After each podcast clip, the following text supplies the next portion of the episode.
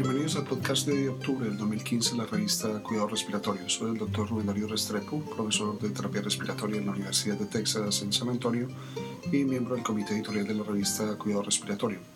Este podcast llega a ustedes eh, gracias a la colaboración del kinesiólogo licenciado Gustavo Holguín, jefe de kinesiología del Hospital Pediátrico Juan P. Garrahan en Buenos Aires, Argentina, terapista respiratorio certificado, fellow internacional de la Asociación Americana de Cuidado Respiratorio y presidente de la Sociedad Latinoamericana de Cuidado Respiratorio. Igualmente agradecemos a nuestro amigo el kinesiólogo licenciado Rodrigo Asmejeria, terapista respiratorio certificado en la unidad de paciente crítico pediatría de la Universidad Católica de Chile. Uno de los mayores avances clínicos y tecnológicos en la atención respiratoria en los últimos cinco años en la cánula nasal de alto flujo. En consonancia con este interés, publicamos cinco trabajos sobre este tema de este mes. Este es el podcast de octubre. El objetivo del estudio elegido por el editor Sport Vargas y sus colegas fue evaluar los efectos fisiológicos a corto plazo del alto flujo por cánula nasal. Compararon la cánula de alto flujo nasal, 5 centímetros de CPAP y terapia de oxígeno por mascarilla. En comparación con la terapia de oxígeno convencional, el alto flujo por cánula nasal reduce el esfuerzo inspiratorio y otorga una mejor oxigenación. Rita Yami y colaboradores compararon los efectos fisiológicos del alto flujo por cánula nasal con oxigenoterapia convencional en pacientes con disnea aguda e hipoxemia en el servicio de urgencias. La fisiopatología subyacente incluía insuficiencia cardíaca congestiva, asma aguda, exacerbación de EPOC y neumonía.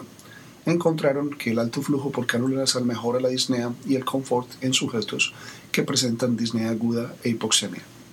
En un análisis retrospectivo de una población heterogénea de temas médicos y de UCI eh, de trauma que recibieron terapia por cánula nasal de alto flujo, Gant y colaboradores evaluaron el efecto del alto flujo por cánula nasal en los resultados del paciente. De los 145 sujetos que recibieron cánula nasal de alto flujo, 24% recibió ventilación mecánica invasiva antes del alto flujo por cánula nasal 15% recibió ventilación mecánica invasiva después del alto flujo por cánula nasal y el 61% nunca recibió ventilación mecánica invasiva. El alto flujo por cánula nasal se asoció con una disminución de la duración de la estancia en la UCI y en el post-UCI eh, y reduce la incidencia de eventos adversos. En un estudio de diseños antes y después de un solo, en un solo centro, Nagata y colaboradores evaluó, evaluaron el efecto del alto flujo por cánula nasal para la insuficiencia respiratoria hipoxémica en el uso de la ventilación mecánica.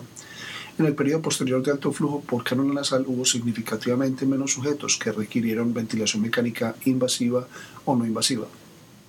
En otro estudio por Parque y colaboradores emplearon mediciones de la presión de la vía aérea y tomografía de impedancia eléctrica para evaluar la relación entre los flujos de hasta 100 litros por minuto con alto flujo de cánula nasal y los cambios, en la fisiología pulmonar. La presión de la vía aérea y la impedancia aumentó, aumentó linealmente el efecto sobre la parte pulmonar en el flujo de gas. Las presiones de las vías respiratorias observadas estaban en el rango utilizado clínicamente con ventilación no invasiva. Publicamos la editorial pensativa de Roberts y Ockler, en el que se presenta una perspectiva de alto flujo por cánula nasal en el tratamiento de la insuficiencia respiratoria aguda hipoxémica. Aunque los estudios presentados en esta publicación se suman a la creciente literatura que sugiere el alto flujo con cánula nasal como una alternativa potencial ante la terapia de oxígeno convencional y ventilación no invasiva, se necesitan eh, ensayos clínicos más grandes y aleatorios de diversas poblaciones de enfermos graves para justificar su aplicación.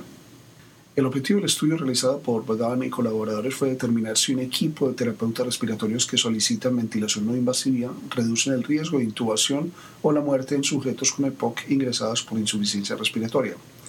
La mortalidad hospitalaria, la duración media de la estancia y el riesgo de intubación fueron menores después de implementar el equipo de terapia respiratoria. Los autores concluyen que la entrega de ventilación invasiva por un equipo de terapia respiratoria dedicado, se asoció con un menor riesgo de muerte e intubación en pacientes con insuficiencia respiratoria secundaria a la exacerbación de EPOC.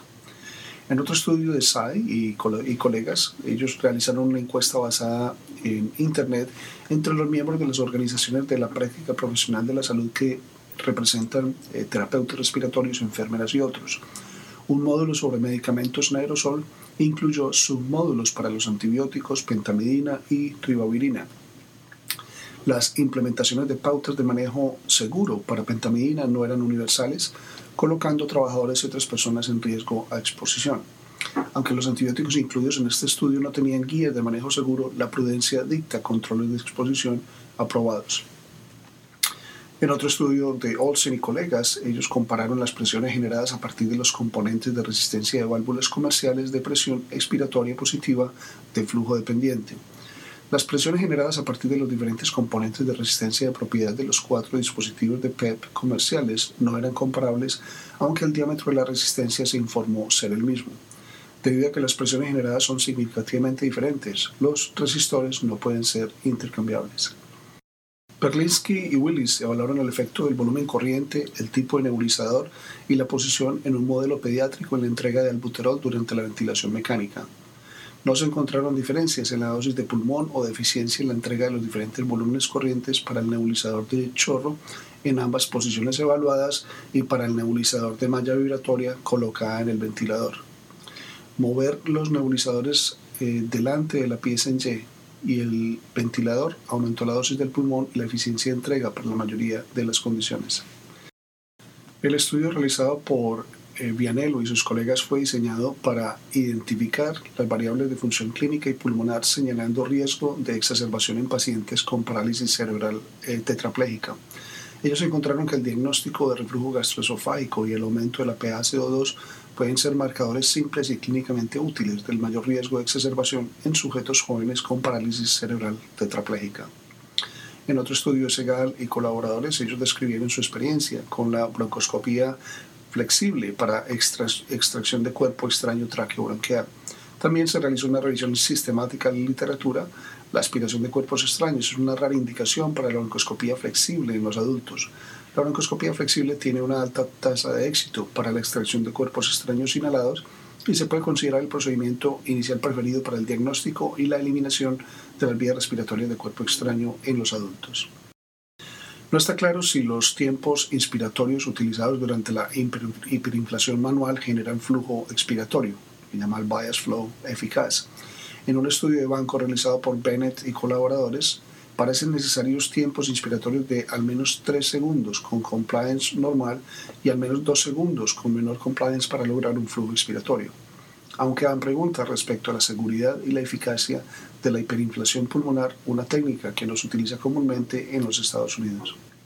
Forte y colaboradores evaluaron la asociación entre la función clínica pulmonar, la calidad del sueño y las variables polisomnográficas con dos cuestionarios de calidad de vida relacionada con la salud en los adultos jóvenes con fibrosis quística.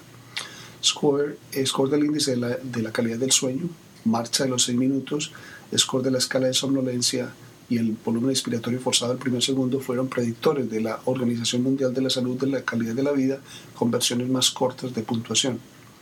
La edad al momento del diagnóstico, la puntuación clínica, la puntuación de la calidad del sueño, la distancia recorrida en 6 minutos, sexo, índice de apnea y pulmonía, índice de masa corporal, la edad, el índice de despertarse, el FBI1 y la presión arterial pulmonar sistólica fueron predictores del cuestionario específico para la fibrosis quística. El objetivo del estudio por Lu y Kian fue identificar los biomarcadores para predecir neumonía refractaria por Mycoplasma pneumoniae a tiempo para iniciar la terapia con esteroides en niños. Ellos encontraron que la lactato deshidrogenasa en suero podría usarse como un biomarcador para predecir neumonía refractaria por micoplasma en la etapa temprana de la hospitalización. En otro estudio, Skinner y colaboradores investigaron la fisioterapia en pacientes ingresados en la UCI durante la hospitalización aguda. La frecuencia y el tipo de evaluación y el tratamiento fisioterapéutico fueron extraídos de los registros médicos posicionamiento, hiperinflación pulmonar y aspiración fueron las actividades de atención respiratoria realizadas con mayor frecuencia en la UCI. Finalmente, Selin y sus colegas evaluaron diferentes dispositivos de PEP y de CPAP sobre la capacidad inspiratoria como una medida de los cambios inducidos en la capacidad residual funcional. Siempre que la capacidad pulmonar total fue constante, encontraron que los cambios en la capacidad inspiratoria podrían ser utilizados como una medida de los cambios en la capacidad residual funcional en voluntarios sanos. Todos los dispositivos investigados, excepto la botella de PEP, disminuyeron la capacidad inspiratoria. Este mes eh, también publicamos una reseña sobre la neumonía asociada a la ventilación y un documento de nuevos horizontes en la ventilación de liberación de presión de la vía aérea y la ventilación oscilatoria de alta frecuencia.